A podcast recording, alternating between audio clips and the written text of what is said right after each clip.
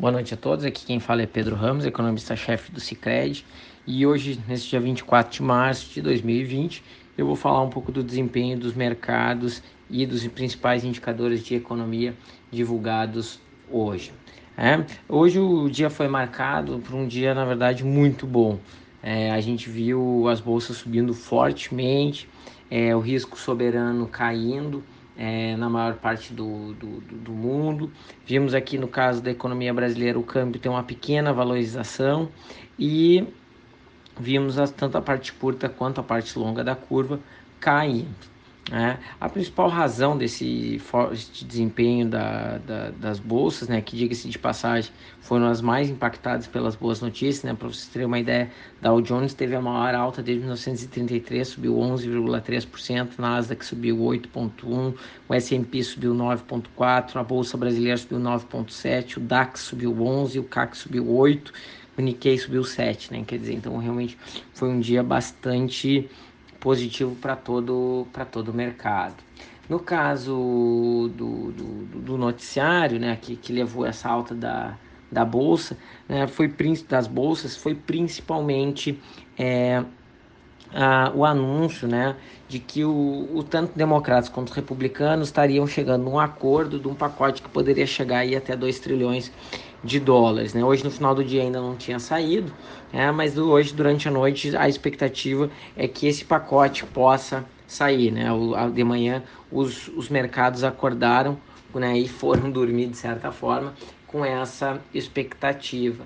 É, então, isso acabou favorecendo, porque, em conjunto com todas as medidas que o Federal Reserve já fez e outros bancos centrais, não há dúvida que esse é, é um pacote poderoso para enfrentar os problemas é, gerados aí pela crise atual. Né? É, adicionalmente, a gente viu também uma mudança de postura importante, não é bem uma mudança, né? mas a gente viu uma declaração mais assertiva em relação aos lockdowns. Né? O presidente Trump né, dos Estados Unidos é, publicamente, numa entrevista para Fox News, é, disse que gostaria que os Estados Unidos tivesse aberto né, durante a Páscoa, é, com um pouco de crítica em relação ao fato dos países estarem fechando e, nas palavras dele, né, é, o remédio não pode matar o paciente. É, então, no fundo, falando também que crises econômicas é, também geram problemas para a saúde pública e para a vida das pessoas, não é só o problema de saúde. Né? Além do presidente dos Estados Unidos, Donald Trump, nós vimos também alguns jornais importantes, é, economistas com prêmio Nobel, como é, o David Homer, que explora num texto um pouco mais elaborado, né, do ponto de vista estatístico, né, razões para que os lockdowns e a restrição sobre as pessoas não sejam exatamente como os países vêm implementando e que podem criar aí uma das maiores é, crises, né, que a humanidade, né, que a humanidade não, mas que a gente consegue observar aí nos dados, né, durante esse período do capitalismo, talvez uma das maiores é, crises, né, é, é, que, que já foi vista, né? Para quem ouviu o podcast ontem, eu comentei sobre as declarações do James Bullard, que faz parte do, do, do Comitê de Política Monetária dos Estados Unidos, na qual ele acredita que é possível que a economia americana saia de uma taxa de desemprego de 13 e vá para 30, mediante essa paralisação total, né? Então, é, nessa linha, a gente começa a ver que agora elementos políticos começam a entrar é, durante esse período e isso pode significar um atraso para combate ao vírus, porque você pode abrir a população rapidamente para isso, né? como também você pode acabar criando uma saída para a economia que não é, traga é, tantos malefícios para é, disseminação do vírus, né? Que eu quero dizer, né? quer dizer, não é claro para nós economistas qual é a melhor estratégia, porque no fundo a gente não sabe sobre a, o, sobre a reinfecção desses, desses vírus, né? No caso da China, é, nessa madrugada de hoje para amanhã o transporte público vai voltar a funcionar em Hubei. Por enquanto, nós não vimos reinfecção ainda é, e de maneira significativa depois que fecharam as cidades. Né? Algumas matérias que saíram hoje no Wall Street Journal falam que pode ter um número de infectados grande, mas que não estaria sendo contabilizado pelo governo nesse momento. Né? Não porque o governo não quer uh, contabilizar, mas porque é, ele não, é, as pessoas né, não estão saindo de casa para reportar esse tipo de problema ou não estão precisando de, de, é, de saúde pública, né? Então estão tratando em casa. Né? É, vamos ver como é que vão ser os dados. Né? Dia 8 de abril, o transporte público é liberado em Hubei e a gente vai ter uma noção um pouco melhor do que está acontecendo lá na China e se o processo de reinfecção vai acontecer ou se o vírus realmente foi extinguido e agora as coisas vão andar normalmente ou vão gradualmente indo para normalidade.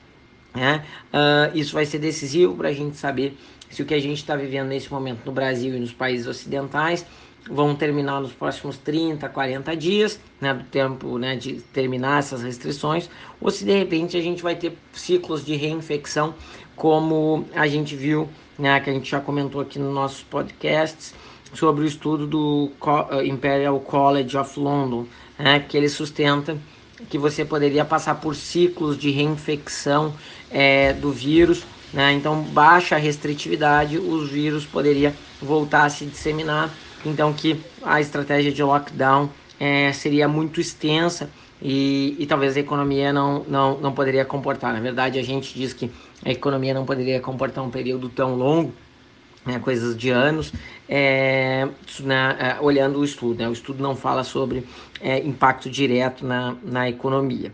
Né? Então, gente, é, lá fora, esse foi a principal tônica do, do mercado. Então, notícias boas no, no, no que diz respeito a estímulos fiscais, notícia boa na parte, né, uh, pelo menos do ponto de vista político, né, da política econômica, de tentar liberar ou de começar a flexibilizar essas regras é, contra um, uma, um fechamento completo da atividade econômica. É, e isso é, os mercados entendem como, como positivo, embora eu expliquei que não, não parece existir uma estratégia é, clara para nós, ótima nesse, nesse momento. É, e a gente também viu é, nesse sentido, então, os mercados lá fora reagirem muito bem. Aqui internamente a gente viu, né, como eu falei, o real se apreciando, os juros curtos e longos caindo, os longos uh, avança, uh, caindo um pouco mais, algo perto até de 50 pontos percentuais, é, puxado pela queda do nosso risco soberano, que saiu lá de algo superior a 350 ontem e hoje opera mais próximo dos 300 pontos. Né? Lembrando que né, o risco antes da da, da, do surto do coronavírus se encontrava abaixo do, dos 100 pontos. É, é, ainda na agenda econômica, a gente vai ver que, é, apesar do mundo ter reagido a essas notícias, os indicadores divulgados não foram muito favoráveis. A gente viu os PMIs, que são os indicadores, né, o índice de gerentes de compra, né, que são tipo um, mais uh, índices de confiança, em que você entrevista é, esses gerentes e vê como é que está o ambiente de negócio, e a gente vai ver que, de modo geral, os indicadores divulgados na Europa são compatíveis com a crise de 2008, né, então 31 na, na, no na Europa, 37 na Alemanha, né, o Reino Unido também com nível bastante baixo.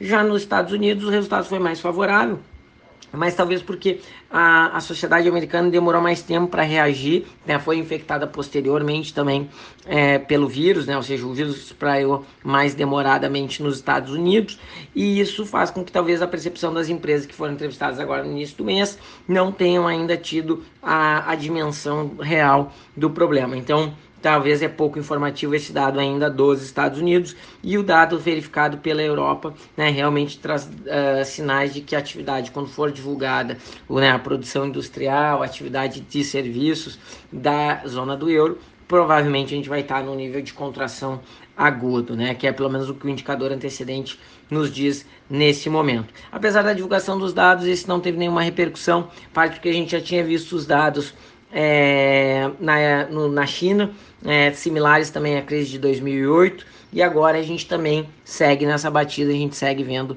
dados sendo divulgados de confiança similares ao da crise de 2008. Para fechar o nosso podcast de hoje aqui, né, ontem, quando eu fiz o podcast, o governo federal tinha alargado um pacote de 88 bilhões para estados e municípios, a gente não chegou a comentar, eu só passei e disse, ó, e ainda o governo estava anunciando medidas aqui enquanto a gente fazia a gravação. E o que acabou acontecendo é que o governo fez um pacote de 88 bilhões é, pra, fiscal, em que ele tem né, uma série de ajudas é, para o governo, né? Então é bem, bem relevante, né? Ele tem 8 bilhões que ele direciona para gastos com saúde, 16 bilhões que ele vai tentar gastar com é, para combater a queda de arrecadação, então ele vai injetar no fundo de estados e municípios, é, que é importante. Ele vai gastar 2 bilhões é, para assistência social, vai alocar 17 bilhões de reais, 17,6 bilhão, bilhões de reais para é, não pagar a, a rolagem da dívida, então vai deixar de cobrar os estados nesse, nesse momento.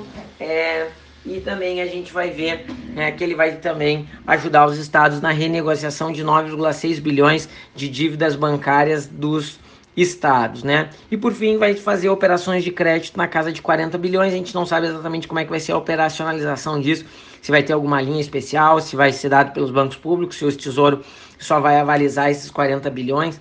Enfim, a gente não sabe exatamente, mas o fato é que isso facilita muito é, a, ações de governos estaduais neste momento. Lembrando que a maior parte dos governos do estado estão com dificuldades fiscais é, e qualquer ação neste momento significaria né, talvez não conseguir pagar a folha de pagamento, como é o caso de Rio de Janeiro, Rio Grande do Sul, Minas.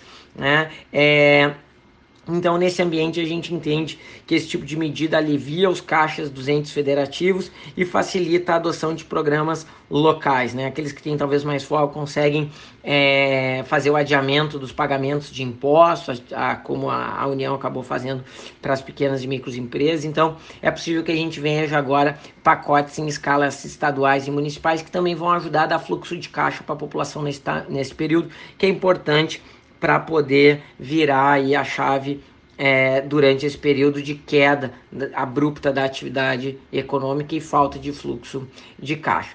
Gente, era isso que eu tinha para falar hoje para vocês aqui no nosso podcast. Amanhã a gente retorna aqui no nosso, no, no nosso podcast diário do Cicred. Agradeço a, a, participação de todos aqui, os, todos os ouvintes. É, boa noite e fiquem com Deus.